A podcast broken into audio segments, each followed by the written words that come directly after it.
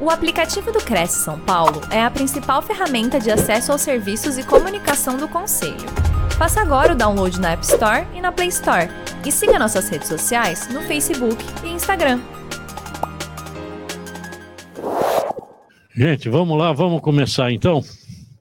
É, em primeiro lugar, é, parabenizá-los pelo interesse de adquirir mais conhecimento, de reencontrar colegas, está aqui visitando né, a casa do corretor de imóveis, o Cresce.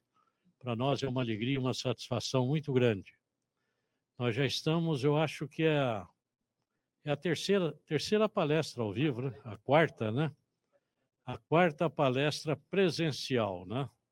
Então, e devagarinho o pessoal está chegando e tal. Tem uma semana vem um, não vem o outro. Daqui a pouco, se Deus quiser, todos estarão aí como era antigamente. Quero lembrá-los que quem quiser fazer inscrição no site do Cresce para a orientação do programa Minha Casa Minha Vida, tem condições de fazê-lo. Não para o evento que vai acontecer agora na sexta-feira, às nove horas da manhã, porque as vagas já estão esgotadas. Já tivemos, é, então, quase 500 vagas foram, é, no mesmo dia que abriu a inscrição, acabou. Vai ser lá no auditório da FATEC, lá na estação, é, estação Tiradentes. Estação Tiradentes. Então, desceu da, da estação, atravessa a rua, está assim, de frente ali para a avenida, está lá o auditório. Então, para sexta-feira agora não dá mais, mas pode se inscrever para a próxima. Como? É bom. Se quiser ficar de pé, não vai ter problema nenhum. Tá bom? E, e é isso aí. A gente espera que a coisa funcione, né?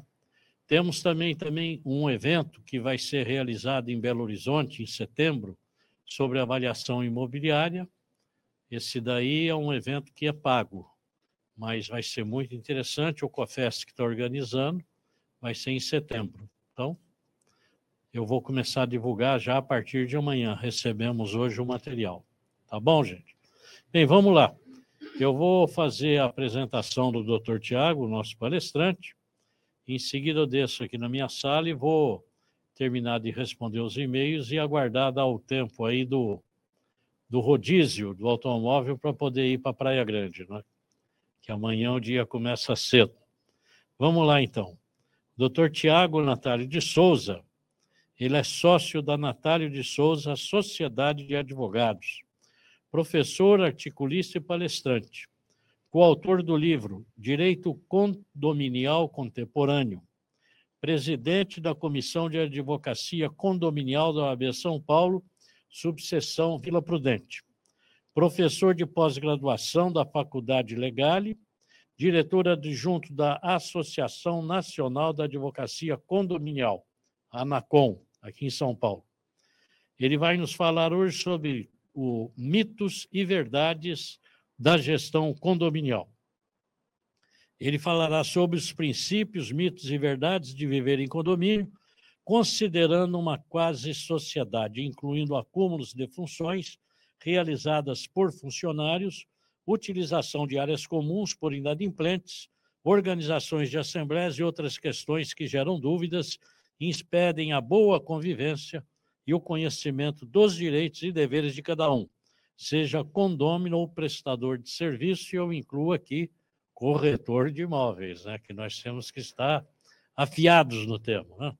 Doutor, olha, eu quero já antecipadamente agradecer-lhe pela gentileza, disposição de vir aqui, trazer seu conhecimento, dividir conosco e com mais centenas de colegas que nos assistem pela TV Cresce no YouTube e deixar aqui não só o agradecimento, mas o reconhecimento a esse seu trabalho. Tá? Quero dizer que, em nome da diretoria e do Conselho Pleno, fica aqui essa nossa manifestação. Outra coisa muito importante, por favor, durante a palestra, não façam comentários, não façam perguntas, porque os colegas que assistem lá de casa, quando alguém fala aqui, eles não ouvem lá. Aí o palestrante comenta sobre o que você falou e o colega fica vendido lá. E o filme depois fica o resto da vida na internet e fica feio, fica ruim. Então, terminada a palestra, o microfone vai estar aqui, colega vai lá no microfone e faz a pergunta. Porque no microfone todo mundo vai ouvir e o palestrante vai ter o maior prazer em responder. Uma outra coisa também muito importante: quando o Cresce convida uma pessoa para vir aqui para falar, é para que nós possamos conhecer a opinião deste profissional, daqueles que vêm aqui, acerca do tema. Ora, não nos interessa se a opinião dele nos agrada ou não, se a opinião dele é diferente da nossa ou não. Nós o convidamos para que ele traga aqui o seu ponto de vista. Porque houve oportunidades de colega que discordou do palestrante de uma maneira indelicada. Isso nos faz, né? Nós estamos recebendo uma pessoa aqui de boa fé como ele, voluntariamente, está né? Tá aqui trazendo gratuitamente seu conhecimento, então merece todo o nosso respeito e consideração. Caso haja divergências de ponto de vista de raciocínio, ora, vamos relevar e respeitar a opinião da pessoa. Pode até dar a sua opinião, claro, serve para debater, conversar, mas com todo respeito e consideração, tá bom? Doutor Tiago, muito obrigado e vou estar tá ouvindo lá na minha sala, acompanhando lá pela TV Cresce, tá bom? Por favor. Olá, boa noite a todos. Espero que todos estejam bem.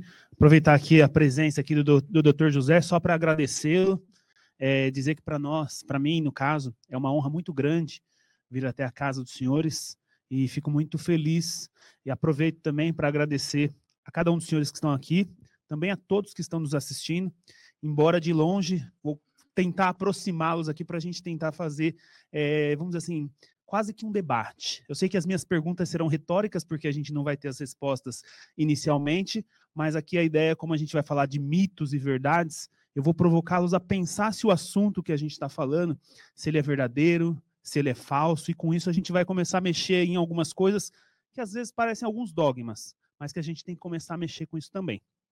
Aproveito também para agradecer aqui presença do Dr. Milton, muito obrigado. Estava falando aqui agora há pouco do Dr. José que agradeço desde o convite, porque desde a Cristiane que fez o convite, o Cresce com toda a sua plataforma, com todo o seu pessoal, sempre muito dedicado, muito atendendo de forma muito bem. Então, para nós é um motivo de muita honra, muito prazer estar aqui. Fico muito feliz. Aproveito para cumprimentá-los todos na pessoa do meu sogro, também é corretor, senhor Ricardo, do qual aqui aproveito para agradecê-lo por ter vindo me acompanhar aqui e ouvir o genro, né? Então, já viu, né? Às vezes cansa um pouco, né? mas faz parte da vida. Muito obrigado, fico muito agradecido, tá bom? Vamos lá. Pessoal, é, como, eu disse, como eu estava dizendo, né, o assunto em si, quando a gente vem falar um pouquinho sobre mitos e verdades, a gente sempre começa a ter que tocar em alguns pontos. E antes de mais nada, só para fazer jus aqui não esquecer, gostaria também de agradecer a senhora Natasha, que também está nos acompanhando aqui, fazendo todas as fotografias, e todo o pessoal que está por trás aí, fazendo com que a coisa possa acontecer e fazendo com que a imagem chegue aí até todos aí que estão assistindo a gente de longe. Pessoal, QR Code, caso queiram contato, fiquem à vontade. Depois, ao final, também coloco. Além disso, quando a gente fala sobre. Aqui já foi feita a apresentação. Sempre quando eu vou falar um pouquinho sobre condomínio, eu sempre trago essa foto aqui porque aqui mostra os diversos tipos de problemas que a gente pode enfrentar dentro de um condomínio. É, eu sei que para os que estão online a gente não vai conseguir, mas só para eu ter uma ideia aqui, só questão de levantar a mão. Aqui alguém mora em condomínio? Perfeito. Trabalha em condomínio comercial? Bacana, ótimo. Pessoal, aqui em São Paulo a gente costuma dizer que 50% da população de São Paulo ou mora ou trabalha em condomínio não tem mais como nós não falarmos de condomínio. Condomínio hoje em dia entrou dentro dos nossos assuntos do dia a dia. Esses dias atrás estava eu junto com alguns amigos eu percebi que eles conversavam sobre algum assunto. Quando de repente eles começaram a falar do assunto que estavam conversando, eles estavam falando do grupo de WhatsApp do prédio que estava dando briga. E ali envolvia diversas questões do nosso dia a dia. Então, quando eu trago essa fotografia aqui, lembro do que? Em condomínios temos diversos tipos de problemas que na verdade nem sempre são, né? Às vezes a criança faz um pouquinho de barulho, isso é normal. Às vezes o cachorro late demais. Alguns quer, alguns gostariam que o cachorro não latisse, né? Mas não dá, né, pessoal? O cachorro é para latir. Agora a questão é, será que ele tem que latir 24 horas por dia, sete dias por semana, toda madrugada? Será que a gente vai aguentar? Então, essa é a questão que a gente vai entrar aqui também. Instrumentos musicais, materiais, mão de obra, reformas, tudo que a gente pode imaginar hoje está dentro dos condomínios. E a gente vai ter que lidar com todo esse tipo de situação. Embora a gente fale de muitos problemas em condomínio, por que, que nós resolvemos morar em condomínio? É a pergunta que se faz. Se nós, se nós fazemos pesquisas, a gente sempre vai entrar no quesito segurança. O quesito segurança é sempre o que nós buscamos ali, o que nós temos como realidade. Agora, uma questão que a gente já poderia colocar aqui. Será que a segurança é garantida no condomínio? E se houver algum problema relacionado à segurança, será que nós conseguiremos ter a garantia de que o condomínio vai arcar com eventual furto ou roubo que aconteça dentro do condomínio? É um dos pontos que a gente tem que discutir. Muitos pensam que porque moram em condomínio, o condomínio é o garantidor, o condomínio é o seguro. Não. Pessoal, quem mora em condomínio, furtos ou roubos que aconteçam dentro da própria unidade imobiliária, em regra, não são pagos pelo condomínio. O condomínio não é o garantidor de que ali não vai acontecer absolutamente nada. Quem garante a segurança pública, de fato, ainda continua sendo governo, através de polícia e assim por diante. O condomínio, ele não pode ter aí a ideia de que ele é o seguro do prédio. O condomínio não cuida da segurança pública. O condomínio, nem dentro mesmo dele, a gente tem a segurança. A gente tem normalmente o controlador de acesso. Eventualmente, a gente pode encontrar alguma responsabilidade do condomínio? Podemos até encontrar, mas em raros casos. Quando de fato houve, vamos dizer assim, uma negligência muito grande, às vezes até uma má fé ou às vezes agiram até com dolo para que acontecesse o resultado furto ou roubo dentro de sua unidade. Nesse caso, a gente pode virar e fazer a responsabilidade de se tornar o condomínio, mas em regra, não. E da mesma forma como não cobre danos, aliás, da mesma forma como não cobre furtos e roubos, também não cobre os danos ocorridos dentro do prédio. Então, eventualmente, parei o meu carro, meu carro foi danificado. Ah, mas tem a câmera, a câmera para resolver o problema é para pagar? Não, a câmera é só para identificar quem cometeu o erro. O fato de ter ou não ter a câmera não significa que vai acarretar ou não a responsabilidade. Não ter a câmera, o condomínio não tem responsabilidade, e tendo a câmera, o condomínio também continua não tendo a responsabilidade. Porque se nós fôssemos falar disso, nós teríamos que lembrar aquela questão de reparação de danos. A gente envolveria artigos lá do, do Código Civil que falam: aquele que causar dano a outrem fica obrigado a reparar. Quem é que causou o dano? Foi o condomínio ou foi o condômino? Foi o condômino que abriu a porta de forma desleixada e bateu no seu carro, ou que eventualmente com o próprio carro bateu no seu. Não seria diferente se nós estivéssemos na rua, aquele que causa o dano a outro fica obrigado a reparar. No condomínio continua sendo exatamente a mesma coisa. Mas por que a gente mora em condomínio? Porque muitos condomínios hoje, em dia, eles oferecem para nós segurança ou uma sensação de segurança, um lazer que certamente às vezes em clube não se tem. Na verdade, hoje a gente já fala dos condomínios clubes. A ideia é cada vez mais ter comodidade dentro do condomínio. Hoje, dentro dos condomínios, os próprios mercados já estão lá dentro. E estou para dizer que cada vez mais a gente vai ter a própria prestação de serviço dentro do condomínio, como já tem. Tem condomínios que tem salão de beleza, salão de estética, salão disso, salão daquilo, e fora o co-work, co isso, co aquilo e assim por diante. A ideia é exatamente essa. Mas mesmo falando sobre tudo isso, a gente precisa enfrentar aí alguns problemas e a dinâmica aqui, ela vai ser do ponto de vista se é mito ou se é verdade. Então você que está nos assistindo aí, vai fazendo a sua anotação aí, a gente vai fazer algumas indagações Coloca aí, pensa aí se é mito ou se é verdade, e depois a gente vai tentar descobrir. Lembrando que, eventualmente, podemos ter casos em que o ponto de vista do colega pode ser diferente do meu. O direito é muito bom isso porque a gente não precisa, entre aspas, brigar. A gente pode ter pontos de vista diferentes. A gente vê sentenças com pontos de vista e fundamentos diferentes. o que eu costumo dizer, é bom sempre a gente ter uma boa linha de argumentação. Hoje em dia nada vai na briga, a gente vai no convencimento. E numa assembleia de condomínio, já que estamos falando de condomínio, a coisa é no convencimento. Todos nós sabemos que numa assembleia de previsão orçamentária, depois de um ano, a gente precisa aumentar o condomínio. Mas uma das coisas mais difíceis que existem numa assembleia é a gente aumentar esse condomínio, que nós sabemos que precisa. Todos nós sabemos, na nossa economia familiar, a gente, ou a gente ganha mais, ou a gente tira alguma despesa. Porque no ano, que passa, no ano seguinte a gente não vai conseguir fazer a mesma coisa com aquele mesmo dinheiro. No condomínio a gente desce todo mundo pensando a mesma coisa. Só que na hora que você apresenta a proposta para aumentar o condomínio, é a maior dificuldade. Então o que vale é o quê? É convencimento. Eu sempre digo, condomínio não tem caro e condomínio não tem barato. Isso eu acho que os corretores também tinham que, tinham que levar isso aí para os condôminos, para as pessoas que gostariam de morar em condomínio. Condomínio costuma ser o preço da despesa. O condomínio custa a despesa. Qual é a despesa que o condomínio tem? Rateia por todos, vai ser o preço de cada um. Não é caro, não é barato. É o que a gente quer. Ah, mas eu não, eu quero pagar menos. O que, que eu tô, que, que, que eu posso abrir mão? Ah, eu tenho piscina, eu tenho que pagar por piscina. Ah, não quero ter, fecha a piscina. Tira o custo dela. Ah, mas o porteiro é caro, porque ele é presencial, porque ele é pessoa física. Hoje tem a portaria virtual, mas será que o condomínio vai aceitar? Às vezes não. Às vezes, aquilo que foi entregue, às vezes aquilo que foi planejado numa venda, num sonho, ele é uma realidade. Só que quando a gente entra lá, a gente quer pagar zero por isso. E zero não dá. Então, às vezes, a gente tem que ver se a gente pode abrir mão ou não. Então, vamos lá. Síndico é o único responsável pela cobrança da cota condominial. E a falta da cobrança pode fazer com que o condômino inadimplente não seja obrigado a arcar com as penalidades? Vamos lá. O síndico, ele é o único obrigado a fazer a questão da cobrança? E se não houver a cobrança, será que o condômino, ele vai de fato não ter essas penalidades? O que, que seria isso? Seria um mito? Seria uma verdade? Isso é um mito.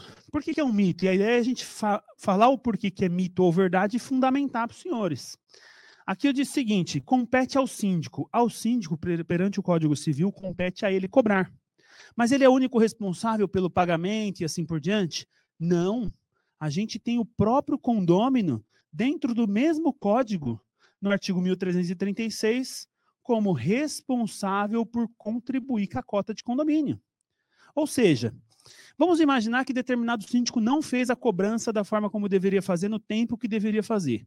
Pode o condômino virar depois de seis, sete, oito, nove meses e simplesmente falar, eu não vou pagar juros, eu não vou pagar multa, eu não vou pagar correção? Imagina, eventualmente, eventualmente a imobiliária fazendo a gestão disso. Por conta de um boleto que poder, de repente não foi emitido, não tira a responsabilidade do condômino ou do locatário de fazer frente à responsabilidade que tem de correr atrás do próprio locador, ainda que seja imobiliária, e dizer, ó, oh, eu não paguei esse mês, eu preciso pagar para que eu não possa, para que eu não venha correr em multa. Então essa responsabilidade é uma responsabilidade mútua. Não adianta a pessoa virar e falar: não, então se a imobiliária não me mandou o boleto, eu estou feliz da vida. Daqui seis, sete, oito meses vai pagar com juros, com multa, com correção e poderá inclusive ser processado. Então a responsabilidade ali ela é mútua, isso nos contratos fica sempre muito claro. Outra coisa, outra afirmação: depois que a ação judicial foi distribuída, é, não existe mais o risco de prescrição. Vamos imaginar aqui o seguinte: uma pessoa tem um débito de cotas condominiais. A questão é, e a afirmação fica da seguinte forma, e aqui é o que a gente vai ter que pensar: o que é a prescrição? Primeiro ponto. A prescrição no direito é a perda do direito de uma ação. A gente já não tem mais aquela ação judicial. A gente perdeu o direito de cobrar judicialmente. Então, essa seria a ideia da prescrição. Então, uma cota de condomínio que ela vem sendo atrasada. Qual que é o prazo dessa prescrição? Ou a questão é, depois que a ação judicial foi distribuída, não existe mais prescrição? A gente pode ficar tranquilo, dormir em paz, porque a ação já foi distribuída? É isso que eu, eu, eu provoco os senhores a pensar. Entrei a ação, acabou? Nem sempre. Então, a gente diria que isso aqui, na verdade, é um mito. Embora nós sabemos que a prescrição são cinco anos e basta nós entrarmos com a ação para que, em tese, não venha a existir a prescrição, existe uma outra prescrição que ela é uma prescrição intercorrente, é uma prescrição que acontece dentro do próprio processo. Não basta eu entrar, eu tenho que movimentar o processo. Porque se eu não movimentar esse processo e deixar ele parado por muito tempo, eu posso ter a mesma prescrição, mesmo já tendo distribuído a ação. E qual é a ideia da prescrição por trás de tudo isso? Eu não posso imaginar que hoje eu atraso uma cota de condomínio e daqui 20 anos eu sou procurado por alguém que diz o seguinte: Ó, oh, você não pagou o condomínio de 20 anos atrás. Esse condomínio que lá atrás custava 2 mil reais, hoje ele está em 20. Qual que é a segurança jurídica disso? Por isso que nós temos o código que ele vem trazendo. O que é a prescrição? E aí ele vem para dar uma segurança para todos nós. Então, pessoal, mito. O fato de entrar com a ação não significa dizer que não prescreve mais. Existe a prescrição intercorrente prevista lá no artigo 206. Outra situação. O adimplente paga pelo inadimplente? Olha que situação. No dia a dia, nós, enquanto corretores, enquanto imobiliárias, todo dia chega uma, chega uma consideração para nós. Eventualmente, isso acontece muito em assembleia de condomínio. E o inadimplente fala: Mas calma aí, tem inadimplente, eu vou pagar por ele? Será que isso é correto? Será que isso é uma verdade? Ou será que isso é um mito? O inadimplente paga de fato ou não paga? Pessoal, ao pé da letra, isso pode ser considerado uma verdade. Vou dizer o porquê. Numa previsão orçamentária, ou seja, quando a gente faz uma Assembleia Geral de Previsão Orçamentária, a gente vai mostrar o orçamento dos, das previsões de gastos que a gente vai ter. Partindo do pressuposto que eu gasto 100, que meu gasto é 100, eu tenho que recolher 100. Mas é fato que o inadimplente vai existir.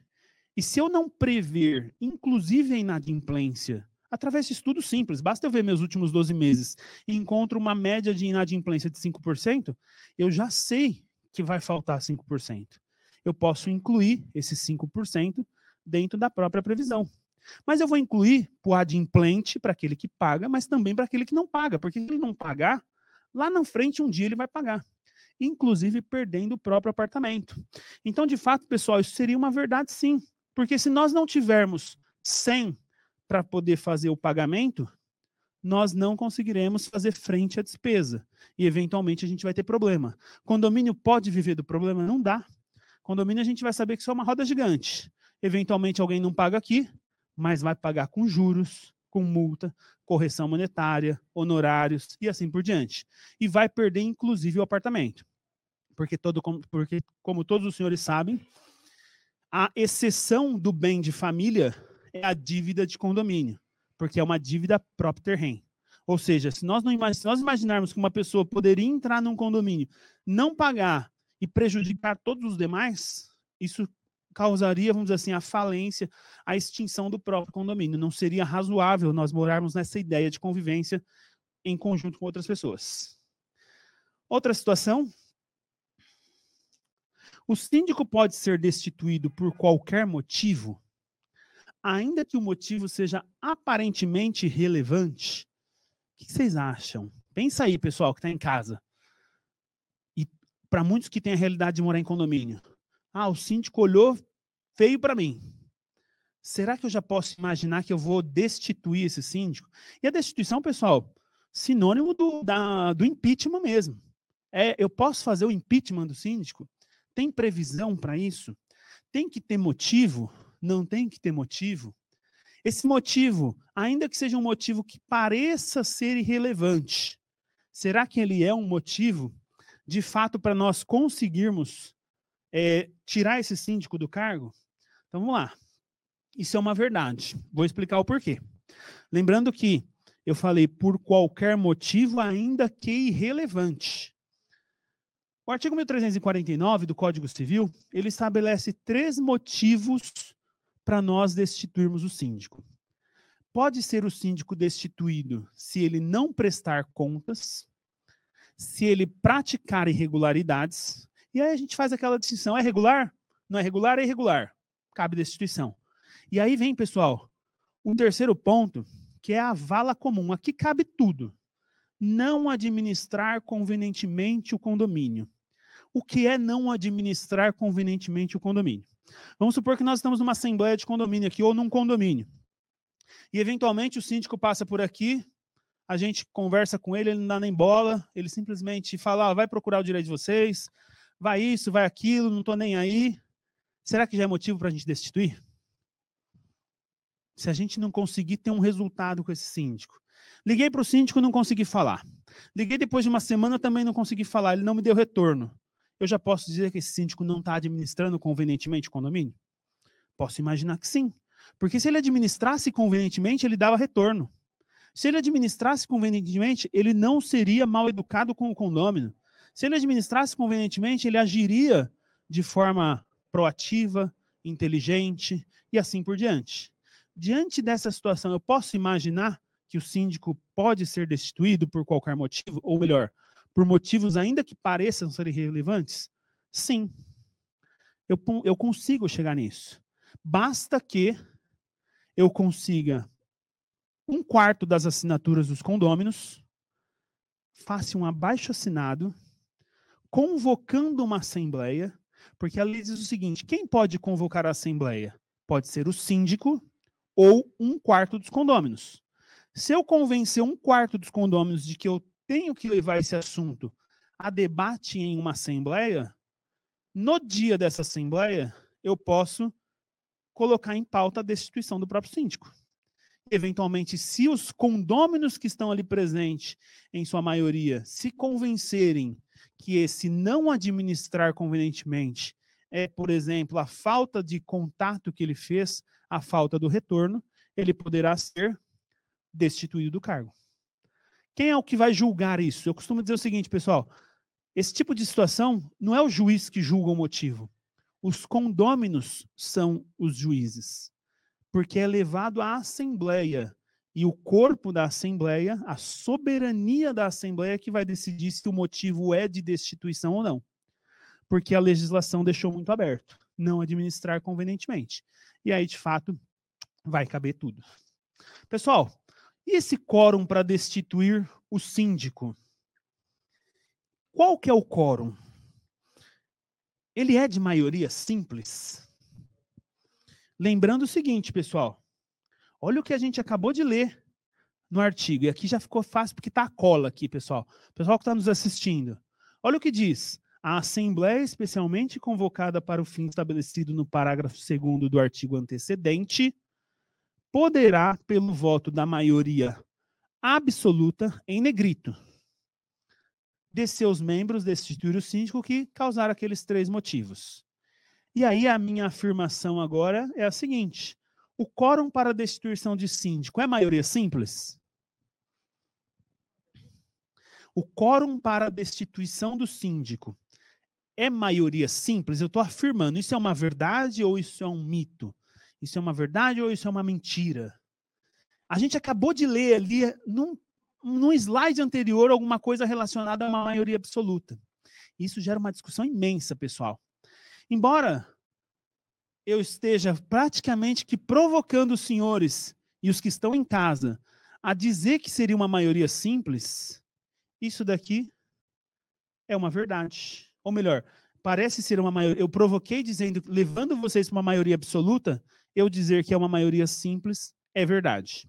E vou explicar o porquê.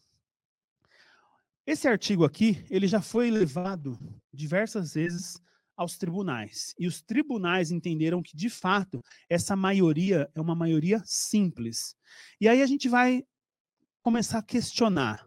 Por que, que a maioria simples está escrito maioria absoluta? Qual que é a diferença de maioria simples e maioria absoluta? Sempre que a gente utiliza o termo maioria absoluta, a gente tenta levar em consideração o todo.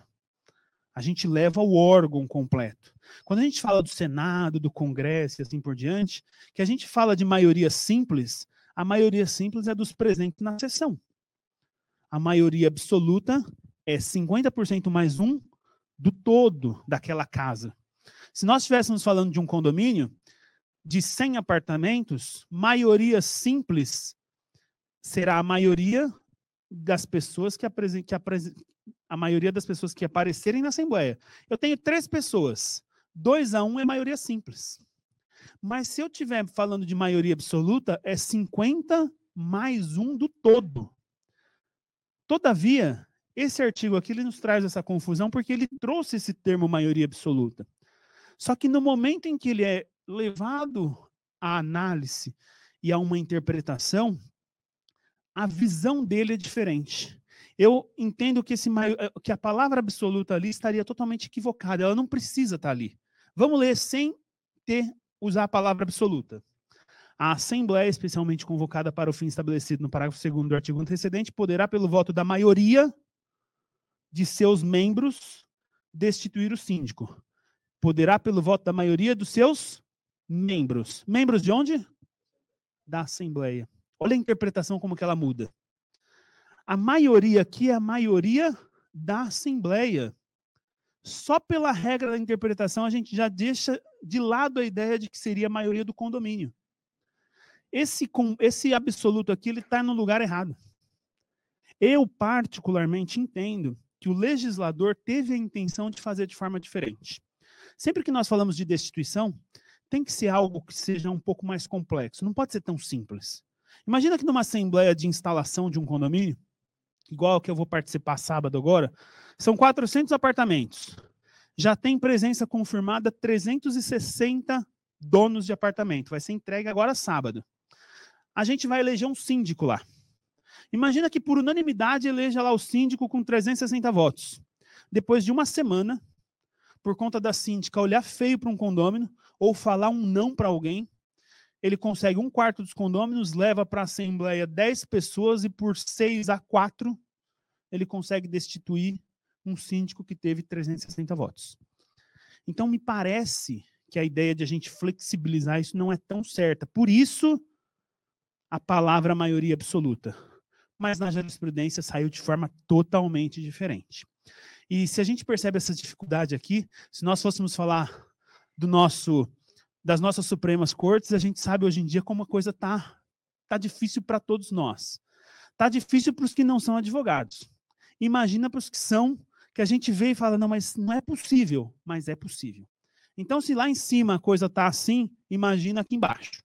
Então, a casa é mais ou menos assim, vocês vão entender. Não que isso seja é, uma crítica ou algo, vamos dizer assim, buscando denegrir ou trazer qualquer tipo de situação. Não, não. A gente está falando aqui de uma realidade, de problemas que acontecem e que refletem na nossa vida no dia a dia. E isso faz com que a gente tenha um clima de insegurança jurídica. Olha como tudo se liga. Quando a gente fala do investidor que está lá fora, que ele quer vir investir no Brasil, que ele começa a ver um país de insegurança jurídica, ele resolve não colocar o dinheiro aqui e colocar o dinheiro onde de fato existe a segurança. E não importa se vai dar A ou se vai dar B o resultado. Se tem que dar A, tem que dar A. Se tem que dar B, tem que dar B. E eu tenho que ter essa segurança, porque se eu não tiver essa segurança, eu acabo de atender um cliente, falo uma situação. Acabo de atender outro, falo, mas pode acontecer totalmente diferente. E nós tivemos casos de prescrição que parece uma matéria tranquila, onde dentro do mesmo condomínio a gente teve um processo que foi para uma câmara do tribunal, e o outro processo foi para a Câmara do lado. Nós tivemos sentença de reconhecimento de prescrição de 10 anos num caso e reconhecimento de prescrição de 5 anos no outro. Como que eu viro para o síndico e falo? O apartamento do A, bloco A, vai pagar por 10 anos, mas o do B, 5 anos vocês perderam, porque a prescrição são 5 anos. Dentro do mesmo condomínio. Então, pessoal, isso é muito importante para o nosso dia a dia. É, parece que não, às vezes a gente pensa, imagina que a coisa está muito distante, mas ela está no dia a dia, no nosso presente. Seguindo adiante, pessoal, o quórum para alteração da fachada é elevado, tipo maioria absoluta, lembra do termo? 50% mais um, dois terços, unanimidade. Será que isso é uma verdade? Quando a gente fala de alteração de fachada, a gente pode imaginar diversas coisas. Imagina aquele prédio que a gente comprou num padrão e de repente alguém vira e fala o seguinte: é, e se nós fizéssemos um toldo na minha janela? Será que daria certo? Será que não daria? Será que eu preciso de quórum? Será que eu posso? Será que eu não posso? A ideia para nós pensarmos esse assunto é exatamente isso. E quando eu falo de alteração de fachada, eu tenho diversos exemplos de alteração. A minha afirmação aqui, uma afirmação meio em cima do muro, porque eu estou trazendo várias opções, para provocá-los é o seguinte: para a gente alterar esse quórum, é uma maioria elevada, tipo dois terços, unanimidade, maioria absoluta, tem que ter, vamos dizer assim, de fato, uma comoção muito grande? Ou eu chego numa assembleia com três pessoas de 100 e altero essa fachada? Aparentemente, eu também estou provocando, e eu estou sentindo vocês, até você que está nos assistindo aí, eu estou sentindo que vocês estão querendo falar que, é, que depende de muita gente, que precisa de um, uma votação elevada. Mas será que é isso? Pessoal, isso é um mito. E vou explicar para os senhores por que, é um mito. O artigo 1353 do Código Civil diz o seguinte: que uma assembleia iniciada em segunda chamada, quem não está familiarizado com condomínio ou com assembleias, etc., a gente recebe um edital de convocação nos convidando para ir para uma assembleia. Lá vem dizendo o seguinte: em primeira chamada vai ser 7 horas, 19 horas, com, qual, com maioria absoluta, com 50% mais um, e etc. Mas em segunda chamada, meia hora depois, a gente começa com qualquer número dos presentes. Se tiver três pessoas, pessoal, a gente vai começar. A gente vai esperar meia hora e começa. Olha o que diz esse artigo. Uma assembleia iniciada, ou melhor, em segunda convocação à assembleia, poderá. Pessoal, já um detalhe. Assembleia com assento, o texto do Código Civil anterior à reforma, por conta disso, está com assento, tá bom? Poderá deliberar por maioria dos votos dos presentes, salvo quando exigido um quórum especial. Olha o que nos diz a regra. Iniciada em segunda chamada, poderá ser votado por maioria dos presentes, que é a maioria simples, salvo se nós tivermos um quórum especial. Onde que pode estar previsto esse quórum especial? Ele pode estar previsto na lei, ou na convenção. Aí a pergunta que a gente vai ter que fazer é a seguinte: a linha de raciocínio para a gente resolver esse problema. Vamos imaginar que a gente quer alterar a convenção. Todos os senhores têm familiaridade com o tema convenção de condomínio, certo? Quero alterar esse documento. Qual que é o quórum? A lei prevê. Dois terços, tranquilo. Com dois terços a gente altera esse documento. Se nós não tivermos dois terços, a gente não consegue.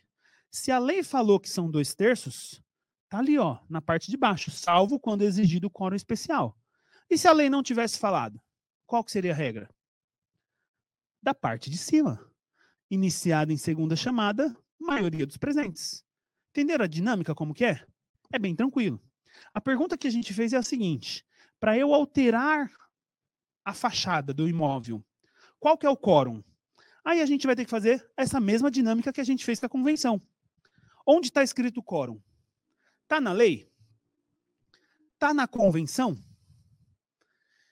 Eu provoco as pessoas para buscar isso na legislação.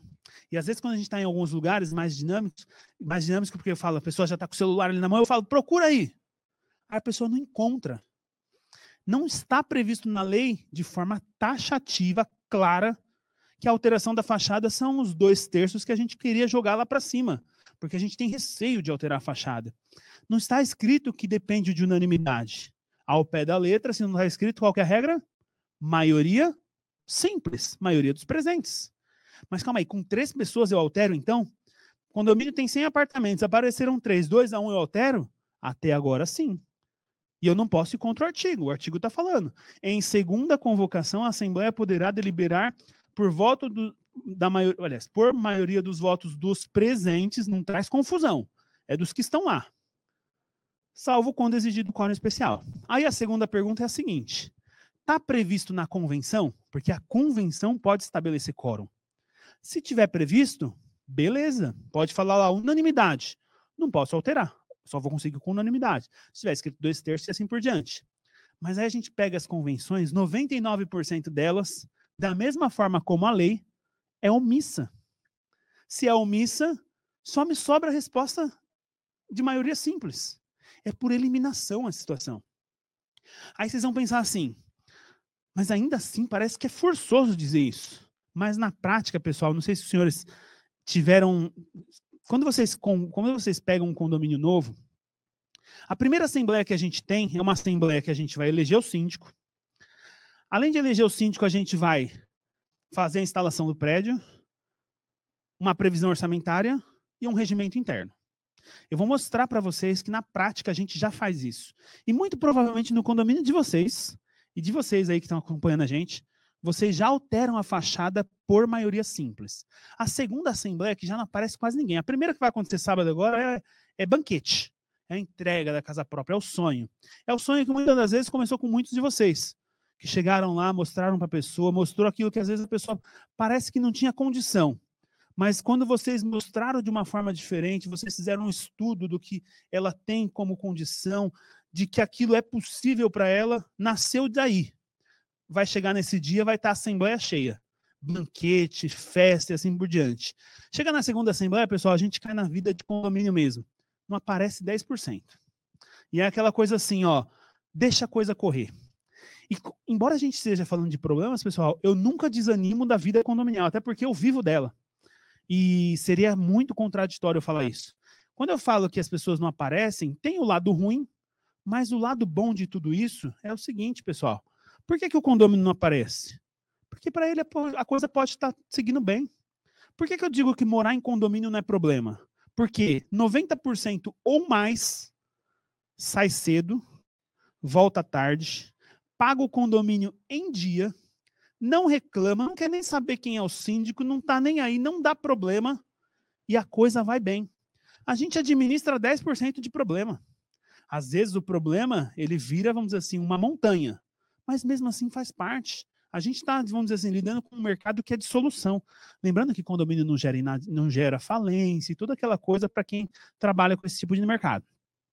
Mas voltando, Chega numa segunda assembleia, a gente tem uma pauta de padronização de fachada. Olha só que detalhe, você comprou um apartamento com uma sacada maravilhosa.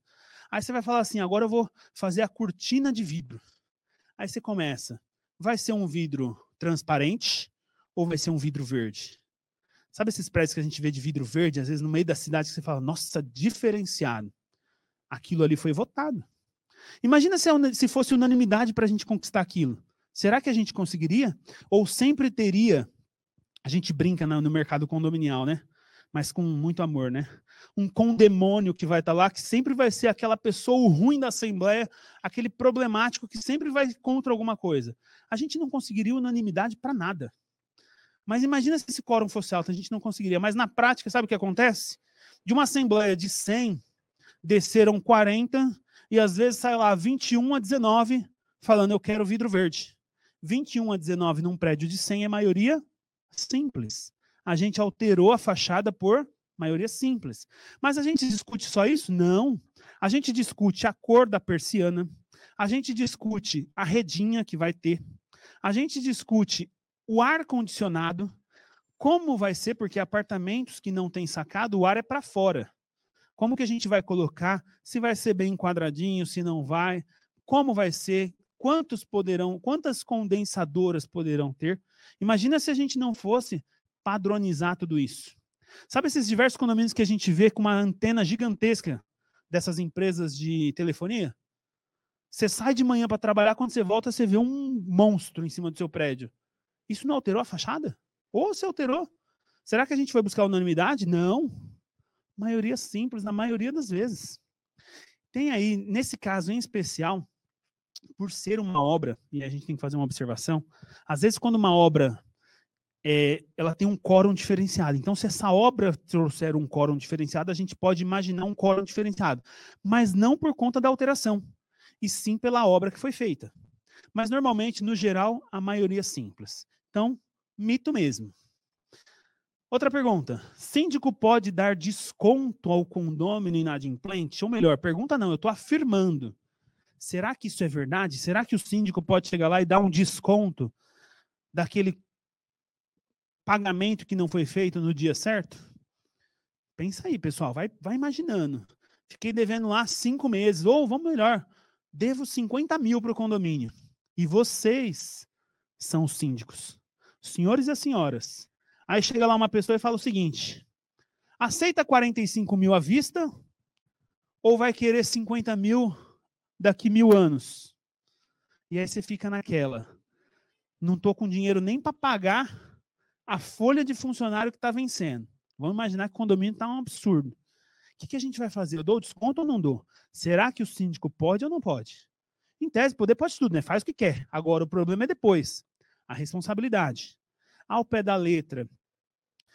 A ideia é a seguinte, pessoal, e a gente vai mostrar um outro horizonte para vocês em termos de raciocínio jurídico. Isso serve para todos nós. E vou trazer a ideia para o condomínio. Pessoal, a nossa legislação, a nossa legislação geral, dentro do direito privado e não do direito público, ela é uma legislação aberta. Gravem isso, serve para muita coisa. Em tese, tudo é permitido. A lei, é, em tese, tudo é permitido. Só será proibido se a lei assim afirmar. Ou, às vezes, a lei impõe algum procedimento para você fazer. Por que, que a ideia é essa? Porque eu não posso imaginar leis para poder falar o que eu devo fazer. Eu tenho que ser, tudo eu posso, salvo se a lei proíbe, ou se a lei impõe algum procedimento. Vamos trazer isso para dentro do condomínio? Se tudo eu posso, salvo se a lei proíbe ou me impõe algum procedimento, a pergunta que eu faço é a seguinte: o síndico pode dar desconto? Na minha cabeça, antes de sair pela minha boca a resposta, eu vou lembrar da regra. Tudo pode. Tudo pode. Para eu falar não, eu preciso achar a lei. Para eu falar que depende de algum procedimento, eu preciso encontrar uma lei. O nosso sim é quase que certo para o nosso direito que é aberto dentro do direito privado. O nosso não depende de ter fundamento. Se o síndico pode dar desconto, ao pé da letra, sim. Mas aí eu preciso encontrar um respaldo que diz que não. Então eu preciso encontrar uma lei lá que fala assim, ó, o síndico não pode dar desconto. Ou alguma lei, alguma coisa que me mostre é, um procedimento do qual não, não poderia dar. Quando a gente faz essa pergunta, as pessoas não encontram na lei, de forma clara e explícita, que o síndico não pode dar desconto. E, de fato, não está escrito. Isso nos faz pensar e raciocinar que o síndico, em tese, ele poderia dar o desconto. Eu sei que lá dentro de nós a gente está querendo falar não. Mas a questão é, eu preciso fundamentar.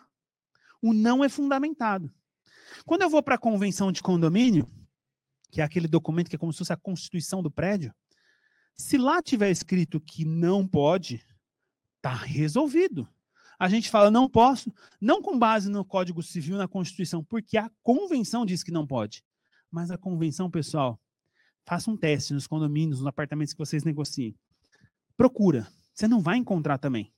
Ela é tão omissa quanto o próprio código, ao dizer de forma clara. Isso nos faz pensar que isso seria uma verdade, mas é um mito. Eu vou mostrar por que, que é um mito. Por conta do artigo 1336. Porque lá diz o seguinte: são deveres dos condôminos contribuir para as despesas do condomínio na proporção de suas frações ideais e assim por diante. A questão é a seguinte: olha o que diz o parágrafo primeiro. Ele impõe uma condição ele diz o seguinte: o condômino que não pagar a sua contribuição ficará sujeito aos juros convencionados ou não sendo previstos os de 1% ao mês ou 2% de multa.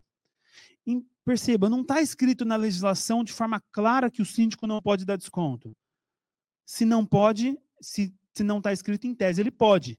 Mas lembra que eu disse? Tudo é permitido, salvo quando a lei proíbe ou quando a lei impõe um procedimento. E esse artigo impõe o procedimento ele vai ter que cobrar com juros, correção e multa. Então a resposta para o síndico é a seguinte: eu não posso dar o desconto para o senhor. Embora a sua proposta pode parecer ser boa, mas eu não posso porque a lei me diz que eu tenho que cobrar com juros, com correção e com multa. E se eu não cobrar, certamente vão me cobrar no futuro, porque eu estaria dando aí um desconto que não posso te dar.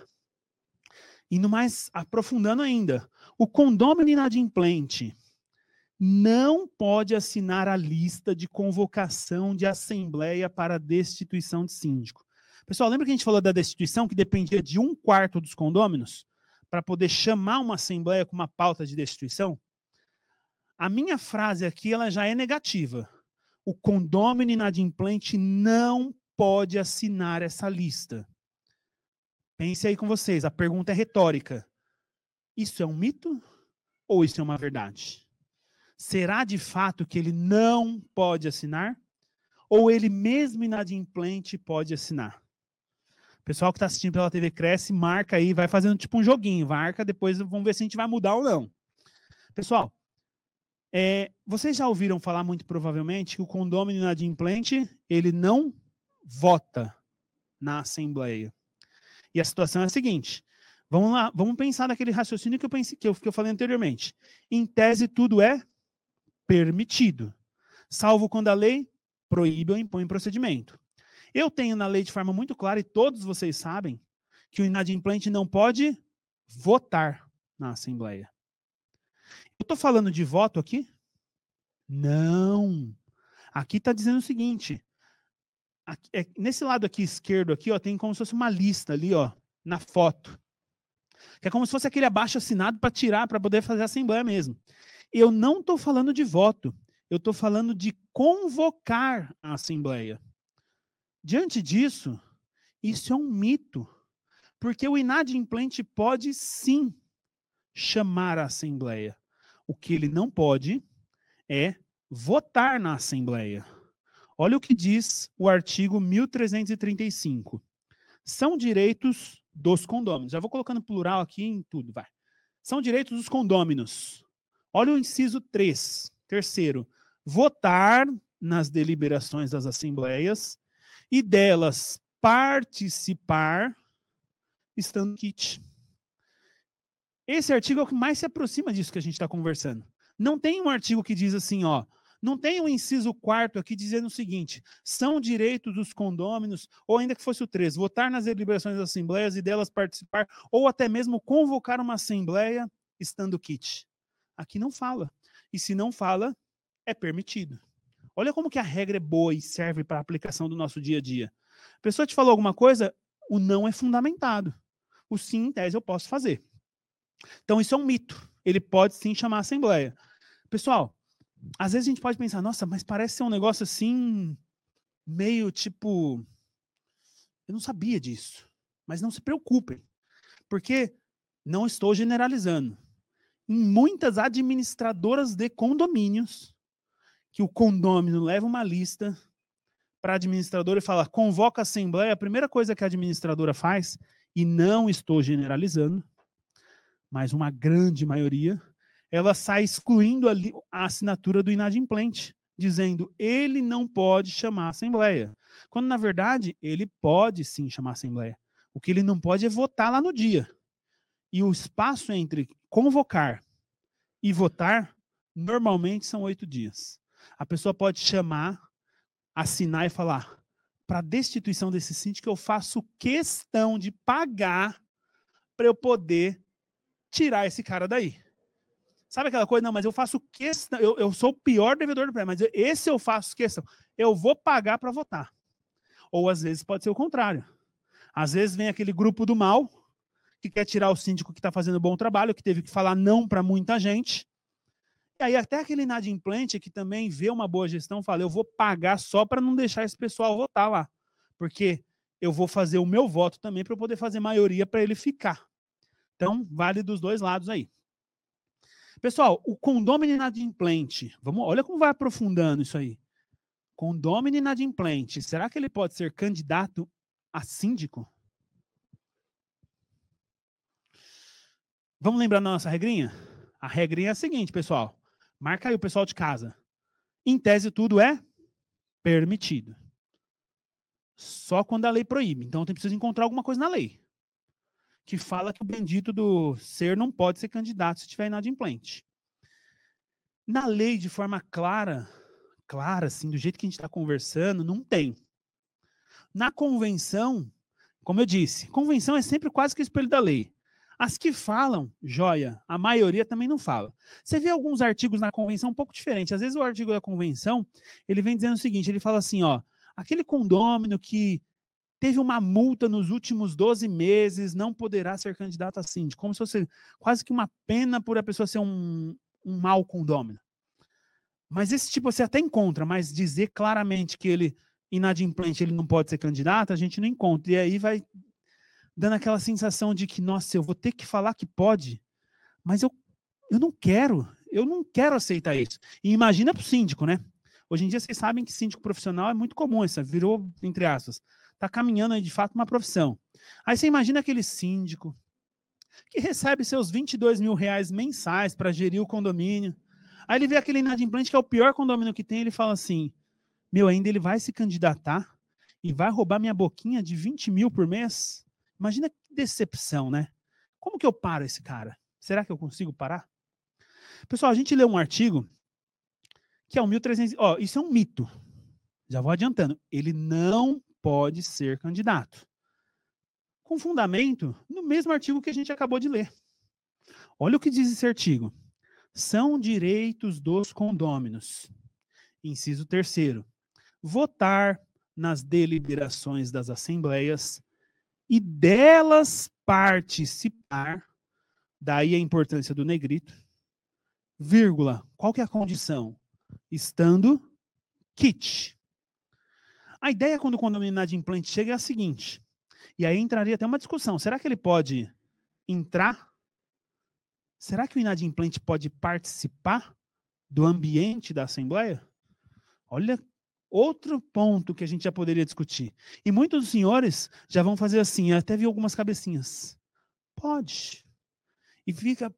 Parece até uma injustiça a gente falar que ele não pode, né? Mas será que pode mesmo? Vamos lá. Vamos ler o artigo? São direitos dos condôminos. Votar nas deliberações das assembleias. Alguém, alguém tem dúvida que ele não pode votar? Ou que ele pode votar? Não, está claro. Votar nas das assembleias. Olha o detalhe. E delas participar. O que é participar? Aí vem o bendito do advogado. Vem para atrapalhar a vida de muita gente. Não, mas calma aí. Participar não é bem assim, né? Participar é se manifestar. Já vem a mente querendo trazer uma linha lá para a linha do direito do cliente dele. Não, ele está inadimplente, mas ele não vai, ele só vai assistir. Assistir não é participar, participar é se manifestar e assim por diante. E aí a gente começa a se perguntar: participar é manifestar? Ou participar é estar presente? Olha como que isso pode gerar discussão. E essa discussão ela vai, vai caminhando. A título de exemplo, vamos supor que nós não estivéssemos aqui de forma online também. E vamos supor que nosso presidente aqui doutor José Augusto não tivesse possibilidade de estar assistindo a gente, acompanhando a gente aqui online. Eu posso dizer que neste momento o doutor José Augusto está participando dessa palestra? Nesse momento aqui. Será que eu posso? Será que ele está participando aqui? Não. Vamos tirar a questão do online, pedir licença para o pessoal online aqui. Eu sei que ele está acompanhando a gente lá embaixo, está me fiscalizando aqui para ver tudo que eu vou falar. Ele não está presente. Agora, o inadimplente, a questão do estar presente, da forma como está ali, delas participar. Olha o participar. E aí eu vou mudar até a forma de fala. Doutor José Augusto está participando agora, tira a parte online dessa, dessa sessão? Não. Então ele não pode participar. Vamos para o artigo. Não votar nas deliberações das assembleias e delas participar. Qual é a condição? Tem que estar kit para participar. Olha como que a gente pode virar isso. Ao pé da letra, numa, numa, numa interpretação literal, eu já consigo chegar numa interpretação dessa. Na jurisprudência se diverge esse assunto. Mas a gente tem visto bastante decisões de que, de fato, nem participar poderia tirando a possibilidade até mesmo de entrar no ambiente da Assembleia, nem participar. Então, isso pode ser que isso de fato vira, então, vamos voltar aqui a pergunta. Condomínio inadimplente pode ser candidato a síndico? Eu vou virar para ele e vou falar o seguinte: nem participar da Assembleia você poderia. Olha como que esse participar passou a ser importante. Se nem participar você poderia, sequer se candidatar. Então a ideia é que isso é um mito, ele não pode, de fato, participar. A gente tem a linha do, de participar, do direito, etc., mas jurisprudencialmente minoritária. Hoje em dia, qual é a questão? A gente tem na justiça o que é majoritário. Antigamente a gente se segurava só pela lei, só que hoje em dia já, vamos assim, no mundo, no Brasil hard que a gente vive, hoje em dia só a lei não basta. A gente tem que se debruçar na jurisprudência. Aí você tem que ver qual que é o entendimento majoritário, qual que é o entendimento da jurisprudência, e a gente vai se debruçando sobre tudo isso e a gente começa a ver algumas verdades que a, o próprio texto de lei não, não nos traz para a gente poder assimilar, tá bom? Indo para outra pergunta, ou melhor, para outra afirmação, os juros de 1% podem ser elevados mediante alteração da convenção? Estou afirmando, eles podem ser elevados? A questão é, isso é uma verdade. O artigo 12 e o Código Civil, olha o que ele diz, nos diz aqui, ó. Opa. Ó, são deveres dos condôminos contribuir para as despesas do condomínio para de satisfações ideais. Parágrafo 1. O condômino que não pagar a sua contribuição ficará sujeito aos juros conven... aos juros moratórios convencionados. Convencionados onde? Na convenção. Antigamente a gente não tinha isso. E a gente tinha o limite de 1%. Hoje a gente tem a convenção que a gente pode colocar mais que 1%. Podemos colocar 2%, por exemplo. Basta a gente alterar a convenção. Lembrando daquele quórum de dois terços para a gente fazer isso. Outra.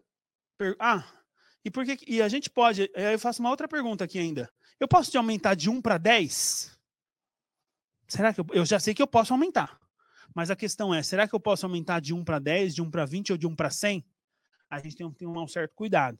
A gente tem que tomar cuidado com aquela questão lei de usura. A gente não pode ter algo que seja desproporcional ao mercado. Quem imagina, atrasou juros de mil por cento.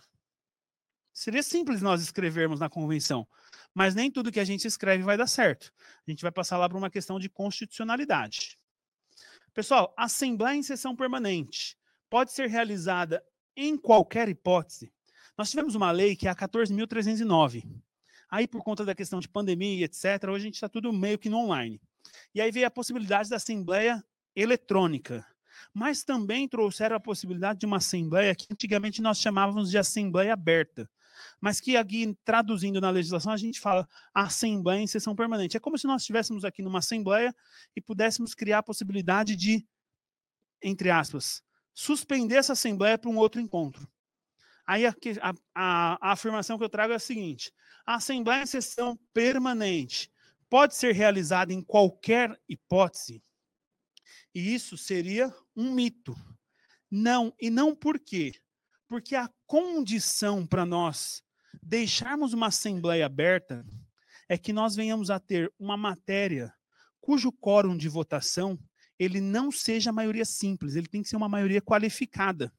Por exemplo, eleição de síndico, qual é o quórum? Maioria simples. Eu posso suspender uma assembleia de eleição de síndico em sessão permanente ou uma assembleia aberta? Não.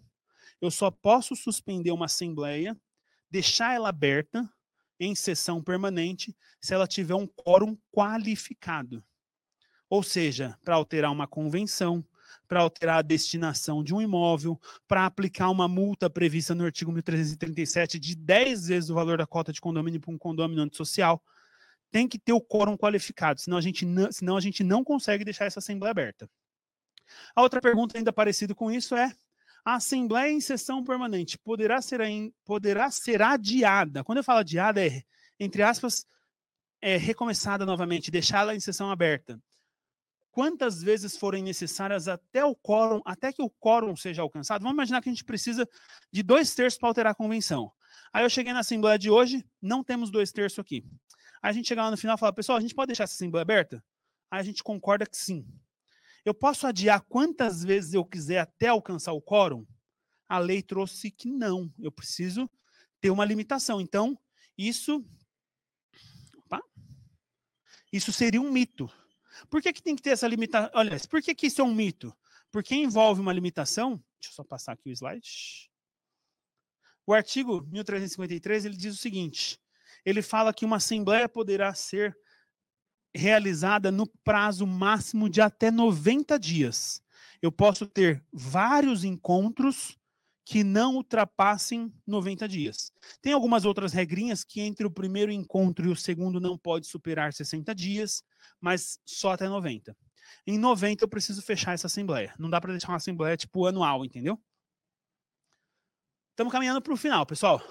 No tocante à assembleia eletrônica, que é essa assembleia virtual, a lei trouxe a possibilidade da assembleia virtual, porém, havendo disposição na convenção para que seja presencial, devemos, aqui está escrito errado, devemos obedecer à convenção ou à lei. Lembra que a convenção a gente falava que é a constituição do condomínio? Se a convenção fala que tem que ser presencial, mas a gente tem uma lei da Assembleia Eletrônica, da Assembleia Virtual.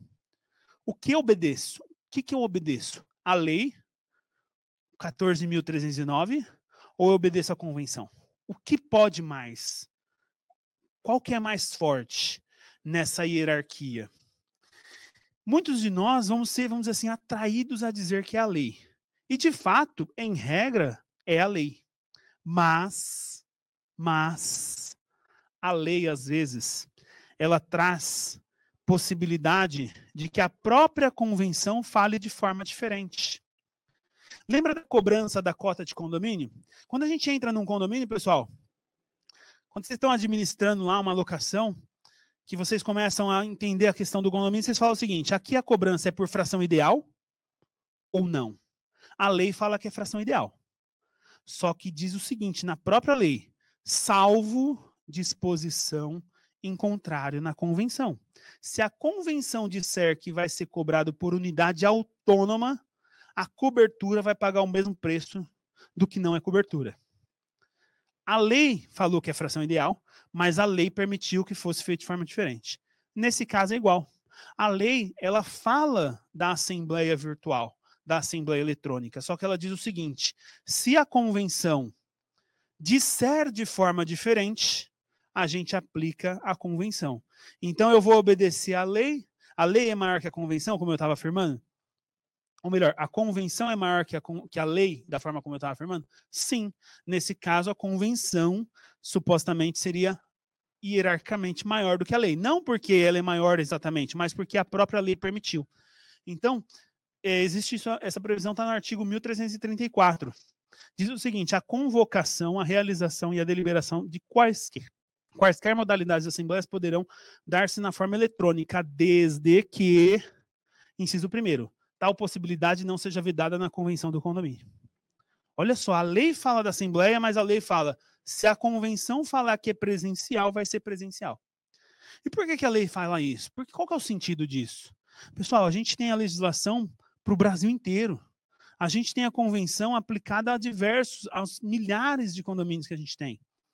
Então pense o seguinte: existem condomínios que eles são projetados, e aí da minha parte não vai haver nenhum tipo de, vamos dizer assim, preconceito. Espero que é, entendam. Existem condomínios que eles são projetados para idosos. Não, vamos dizer assim, nos dias atuais, até porque eu pego é, a avó da minha esposa, por exemplo, o avô da minha esposa, ou até outras pessoas que a gente conhece, que eles, vamos dizer assim, a idade já não é mais um limite. A idade, vamos dizer assim, é simples para eles. Eles pegam lá o telefone, eles mandam mensagem, eles mandam isso, mandam aquilo. E se a pessoa controla um WhatsApp, o que é clicar num link e abrir um vídeo? E a pessoa já está participando de uma assembleia online. Mas tem condomínios que são projetados para idosos e pode ser que eles não queiram fazer nesse formato. Então a convenção nessa linha de raciocínio ela pode ser superior à própria lei. A, a lei trouxe isso aí. Vamos lá? Está caminhando bem para o final mesmo, pessoal. A alteração das normas relativas às assembleias dependem de quórum de dois terços. Olha que detalhe. As, os quórums, lembra que nós dissemos que eles são previstos na legislação? Ou na convenção? As normas de assembleia, elas são previstas normalmente também na convenção. Olha a minha afirmação. A alteração das normas relativas à assembleia dependem do quórum de dois terços? Isso é uma verdade. Olha o que diz o artigo 1334. Opa. Além das cláusulas referidas no artigo 1332 e das quais os interessados houverem por bem estipular, a convenção determinará a competência das assembleias, a sua forma de convocação e o quórum exigido para as matérias. O Código Civil diz que isso é matéria de convenção. Olha a minha segunda pergunta. Isso pode virar hoje um mito. Por que, que pode virar um mito? Porque a lei nova, 14.309, ela trouxe uma exceção a isso. Olha o que a lei nova trouxe. Como agora veio o advento da Assembleia Eletrônica, a gente precisa regulamentar isso dentro do condomínio. Às vezes precisa de algumas regras. E o legislador, sabendo que, que dificilmente a gente altera uma convenção porque depende de dois terços, ele veio com esse artigo dizendo o seguinte: normas complementares relativas à Assembleia Eletrônica poderão ser previstas no regimento interno do condomínio e definidas mediante aprovação da maioria simples dos presentes. Olha como que nesse ponto o legislador foi inteligente. Opa, normas complementares, leis de assembleias eletrônicas. Vamos facilitar para movimentar isso? Então isso poderia ser uma verdade, só que ele passa a ser um mito por conta desse artigo também. Verdade em alguns momentos e mitos em outros, porque aqui a gente está falando de normas complementares à Assembleia Eletrônica. Se for aquelas normas da Assembleia comum, da tradicional que a gente tem, essas dependem da alteração da convenção de condomínio, que aí depende de dois terços. É possível a aplicação de multa regulamentar para condômino que não paga o condomínio? Imagina o seguinte, pessoal. Quais são os deveres dos condôminos? Eu tinha mais umas duas ou três para frente, mas por conta do tempo também dando espaço, caso os senhores tenham alguma pergunta, eu vou fazer essa como última, tudo bem? Imagine, quais são os deveres dos condôminos? Um, pagar o condomínio. Dois, não alterar a forma e a cor da fachada. Três, não realizar obras que comprometam a segurança. Quatro, não fazer nada que comprometa sossego, segurança e saúde dos condôminos. O primeiro, eu já vou dar a dica. O primeiro, o primeiro dever do condômino não é pagar o condomínio? Sim. Se o condômino, vamos para o quarto inciso, se o condômino vai contra o sossego dos demais condôminos, ou seja, ele faz uma festa depois do horário, depois das duas, e faz aquela balada, o pancadão mesmo, ele pode ser multado? Eventualmente advertido, multado e assim por diante? Pode. Se o condômino não paga o condomínio, ele pode ser multado? Eu não estou falando daquela multa de 2%, estou falando de uma multa de verdade de uma cota de condomínio? Aparentemente a ideia é que não, né? Eu vou falar, eu vou responder que não. Mas pensa, raciocina comigo. Qual que é a diferença dele pagar o condomínio que está previsto na convenção e na lei, para ele não fazer barulho depois das 10 horas, que também está previsto na convenção e na lei? A questão social pode ser um fator, mas são deveres dos condôminos pagar o condomínio. Ao pé da letra, quando ele não paga o condomínio, ele tem inclusive sanção, ele não pode votar. A questão é, por que, eu não aplico a multa para ele? Porque o próprio, a própria lei fala que não pode, nesse caso, como exceção, aplicar essa multa. Então, isso aqui seria, de fato, um mito. Seria um mito por quê? Porque o artigo 1336, ele vem como exceção. Olha o que o condômino que não cumprir qualquer dos deveres estabelecidos nos incisos 2 a 4. Por que 2 a 4? Porque o 1 que está em vermelho qualquer pagar o condomínio. Então eu só posso aplicar multa ao condomínio inadimplente se, aliás, eu só posso aplicar multa ao condomínio inadimplente, aliás, eu só posso aplicar multa regulamentar no caso do inciso 2, 3 ou 4. Do inciso 1 não. E se nós não tivéssemos essa exceção de que nós só podemos aplicar no inciso 2, 3 e 4, a gente estaria aplicando multa para o condômino que não paga o condomínio. Aí você imagina, o condomínio custou mil reais, não pagou mais mil. Imagina como viraria isso. Eu não vou chegar até lá porque para obedecer o tempo e também abrir a oportunidade para os senhores, mas temos um detalhe: existe uma multa que é de cinco vezes o valor da cota de condomínio. E por não trazer essa exceção do inciso 2 ao inciso terço, do inciso 2 ao inciso 4, dado que nós estamos falando de uma outra multa de um outro artigo que é do 1337, a jurisprudência admite que se o condômino não pagar o condomínio, ele é um devedor quanto mais, ou seja, reiterado, eu posso aplicar uma multa nele de cinco vezes o valor da própria cota de condomínio, por ele não pagar o próprio condomínio. Isso é o artigo 1334. Pessoal, eu vou terminando por aqui, é, para que dê a possibilidade de vocês participarem também. Não sei ainda nem se vai ter o tempo, mas fica aqui o meu agradecimento, inicialmente acerca da, da atenção dos senhores. É, fiquei muito feliz de poder vir aqui conversar com vocês. Vai ser um prazer a gente continuar conversando. Vou deixar também os meus contatos posteriormente a isso. Muito obrigado, pessoal.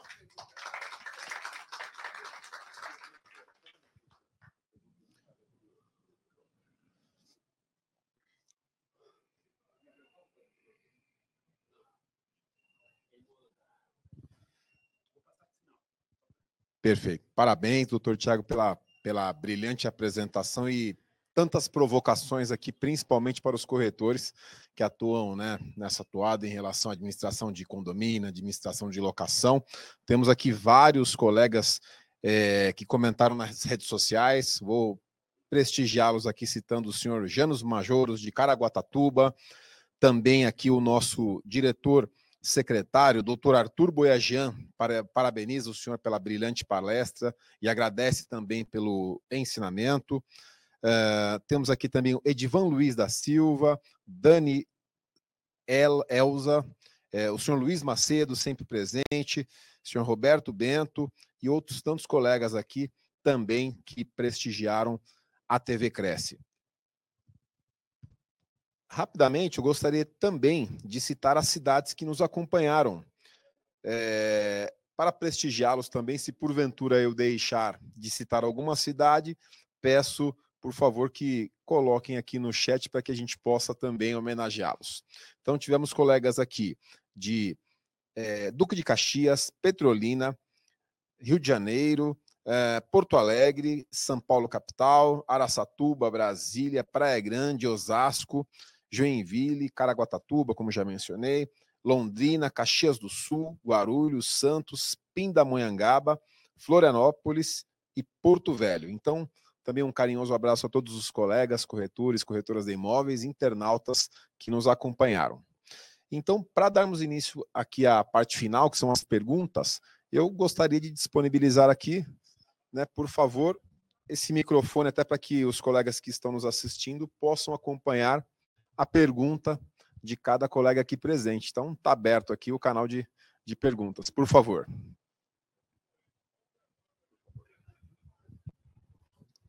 Boa noite a todos. Tá ok? Tá Boa noite. Boa noite. Boa noite, colegas. Boa noite, doutor. É um caso que aconteceu num condomínio, né? Queria a sua, é, a sua opinião, doutor. A síndica chamou a NET, né? Para ir lá ver, né? Ela chamou um funcionário da NET para ir ver os problemas né, do condomínio. E aí era um bandido. Ele veio com o carro, né, com o uniforme, e assaltou um dos. Né, aí empurrou a. tocou a campainha, disse que era da NET, a, o dono estava trabalhando e prendeu a, a faxineira, né? Chegou a roubar algumas coisas. Nesse caso, doutor, qual a sua opinião sobre o, o assunto. No caso, é, a síndica, que nem foi ocorrido, ela teria culpa? Entendi. Muito obrigado pela pergunta. É, como nós havíamos comentado algumas coisas no começo, questão de responsabilidade por danos, furtos e roubos que possam acontecer. É, eventualmente, a gente encontraria aí na função do síndico, às vezes, uma função de vítima, tanto quanto a pessoa que de fato foi lá é, a vítima de fato que teve lá o aparelho ou a casa entrada e assim por diante. Mas perceba, é, na intenção de tentar ajudar, nós poderíamos estar ligando até para uma para um telefone confiável e de repente aparecer pessoas descon, pessoas que são às vezes imitando. E a gente fez isso na televisão todos os dias. É, pessoas com é, fardas, pessoas com roupa de ah, é, correio é, federal, e assim por diante. Então, assim, o condomínio em si passa a não ter essa responsabilidade naquela linha de raciocínio de que o condomínio não pode ser garantidor de é tudo isso. tinha um advogado também que morava na, na cobertura, ele é advogado, né? E ele falou que ela deveria ter verificado melhor, sabe? Aquela uhum. carta que vem e tal e deixar entrar. Então Entendi. houve uma polêmica sobre Entendi. isso. Ah. É quando a gente está diante de algumas sessões que envolvem flagrante, a gente não tem nenhum mandato para verificar. Então, diante de flagrante, às vezes, vamos dizer assim, o que, que a gente vai fazer? A gente vai fechar as portas para aquela autoridade que supostamente nós mesmos achando que estava certo, chamamos, então não daria certo. Então vejo aí que o condomínio ainda não teria esse tipo de responsabilidade. É uma, grande responsabilidade ser síndico. Exatamente, né? é fácil, sem dúvida. Muito, Muito obrigado, obrigado, pela participação. Boa noite. Viu? Boa noite, doutor. Boa noite. Rui Sato falando. Eu quero levantar duas, duas questões em cima do que o senhor falou. Perfeito. Uma que o senhor falou sobre participação. Se eu estou, se eu estou aqui ou virtualmente e se eu posso, mesmo que virtualmente, se eu posso interferir no final da, do, da, da apresentação, eu estou participando. Concordo plenamente.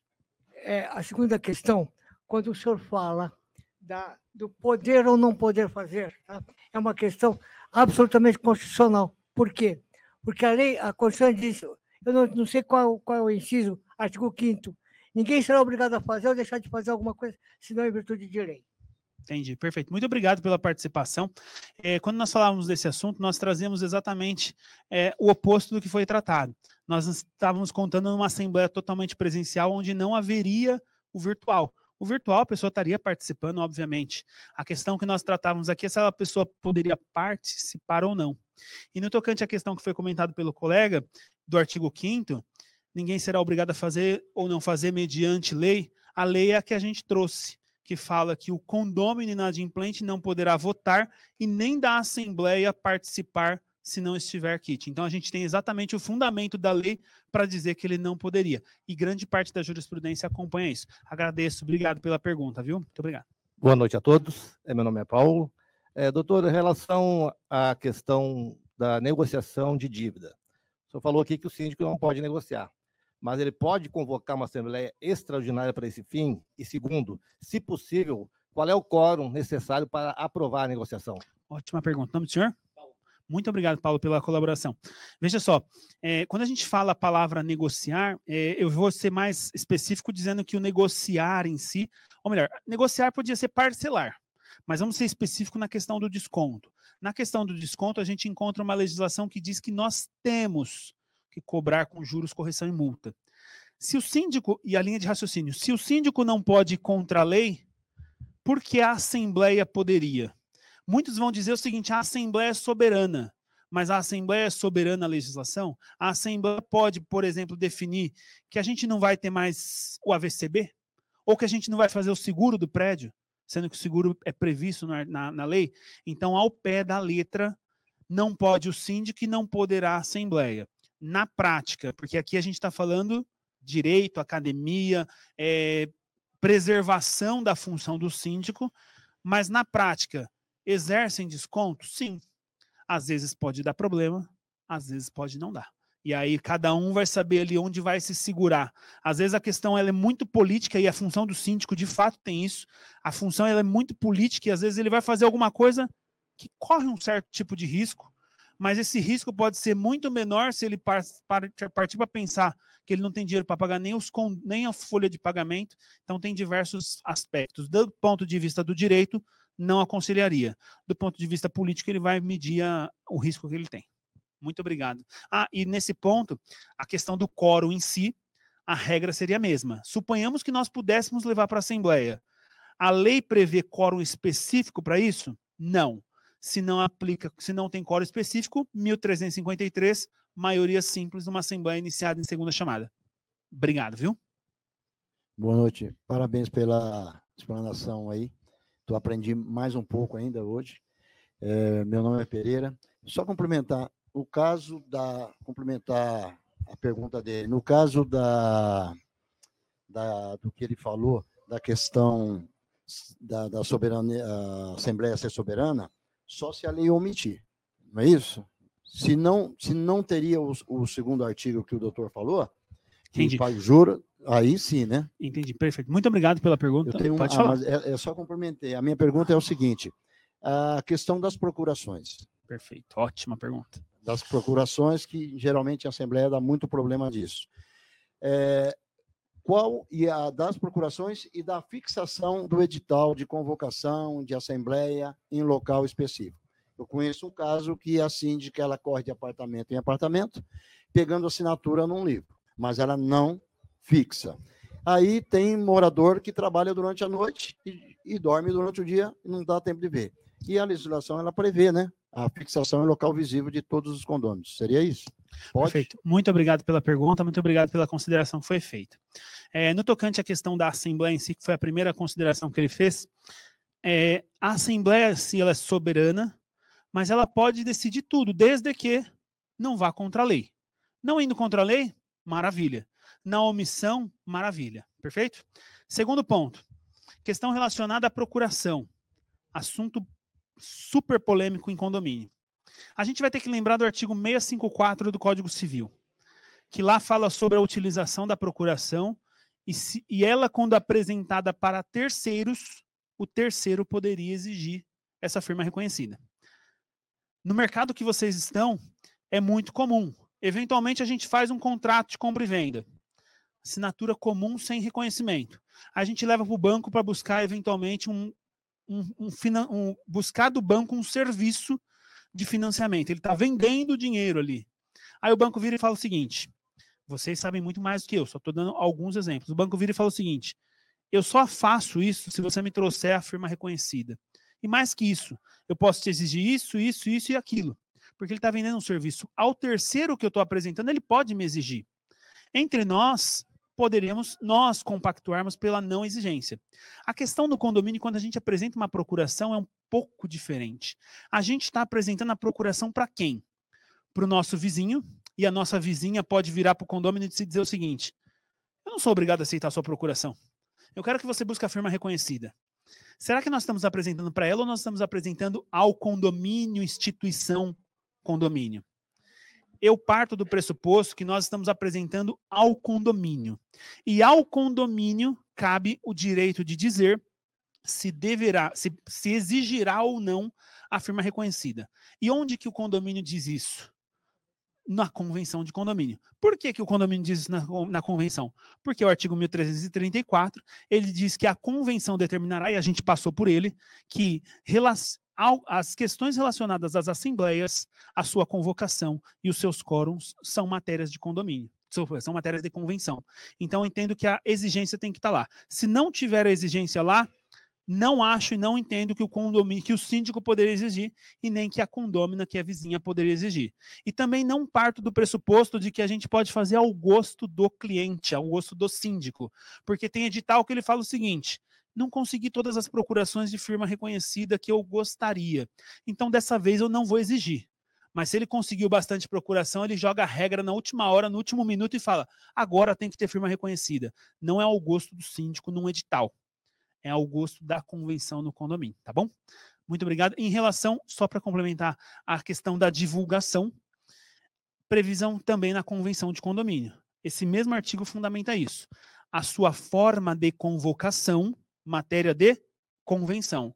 Lá vai dizer se tem que ser exposto ou se vai ter que dizer que tem que ser por carta protocolada, ou se vai ter que dizer, ou se vai dizer que tem que ser por um jornal, por exemplo, de grande circulação, a exemplo do próprio prédio do Copan, aqui de São Paulo, que até hoje tem essa previsão e toda assembleia que vai ter lá é publicada no jornal. Tá bom? Muito obrigado pela gentileza. É, quanto a acúmulo de funções de funcionários, o senhor poderia dar uma pincelada? Sim, sim, sem dúvida nenhuma. Para esclarecimentos. Sim, sem dúvida nenhuma. Tá. Quando a gente entra na, na seara trabalhista, objetivamente, a gente tem lá um funcionário que ele foi tido para uma determinada função com uma CBO específica, com uma classificação brasileira de ocupação específica. Se nós trouxemos esse funcionário para ser o nosso controlador de acesso, nós não trouxemos ele para ser o nosso exemplo, auxiliar de serviços gerais ou o nosso auxiliar de limpeza.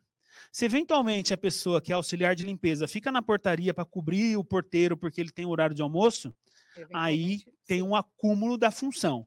Tendo o acúmulo da função, a CLT prevê 20% que a gente deve pagar como acúmulo de função. Ok, mas é, cobrir o funcionário que está em hora de almoço, eventualmente pode, ou mesmo assim vai ter o acréscimo da hora extra? Se a gente utilizar ele para uma função diferente, e nesse momento a gente está utilizando, uhum. a gente precisa pagar Legal. o acúmulo de função. Ah, Isso é muito comum nos zeladores, os zeladores que acabam fazendo esse tipo de função. Então, a maioria dos condomínios, o zelador recebe acúmulo de função. Então, toda vez que um funcionário fica na portaria para cobrir, ele está recebendo Sim. 20% Exatamente. O que onera o condomínio. Onera o condomínio. Além de uma trabalhista em cima, depois qualquer coisa. Exatamente. Tá bom? Eu que agradeço. É, Doutor Milton, eu fi... Doutor Milton?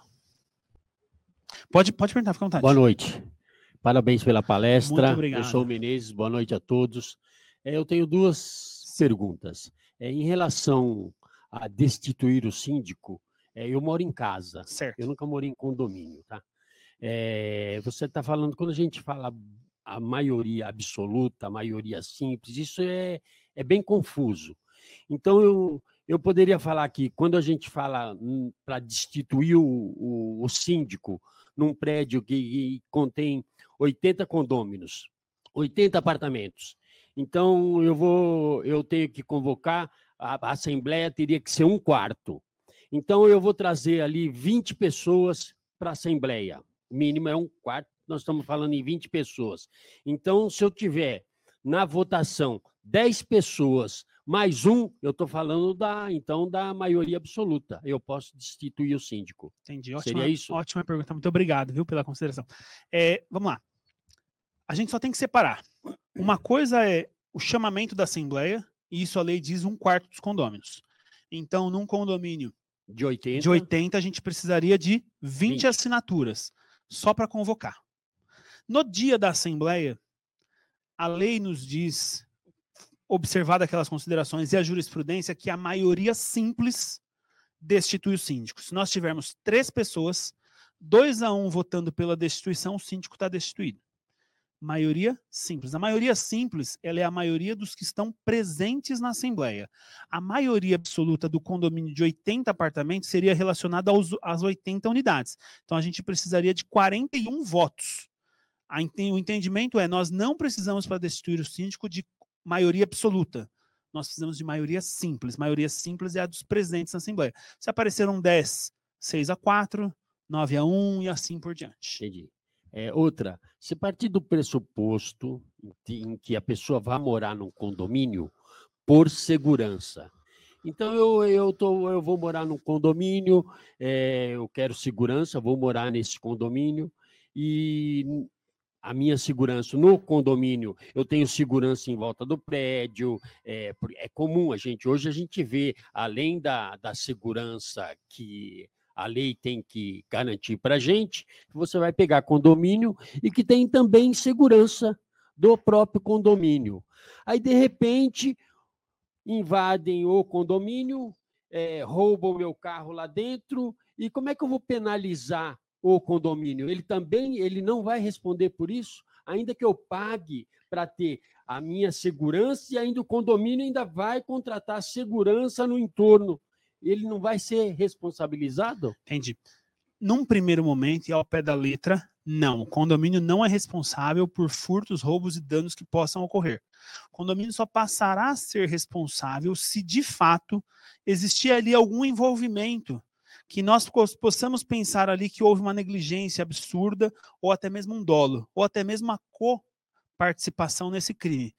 Imagina o seguinte, o porteiro, ao senhor sair, ele, ele liga para o comparsa dele e diz o seguinte, pode vir, ele já foi. Fica tranquilo, eu vou abrir o portão para você. O próprio condomínio, por eleger mal o seu preposto, que é o porteiro, o condomínio vai passar a ter responsabilidade nisso. Se simplesmente o porteiro, vamos tirar a má fé, o dolo, ele simplesmente começa a mexer no celular e fica mexendo e mexendo, e todo mundo vê que o, o portão ficou aberto por uma hora. E todo mundo entrou, todo mundo saiu, o porteiro lá mexendo no celular. Por eleger mal o seu preposto, por problemas relacionados a isso, o condomínio pode ter a responsabilidade. Mas vamos imaginar que a pessoa pulou o portão, ou que de fato aconteceu o que o senhor falou.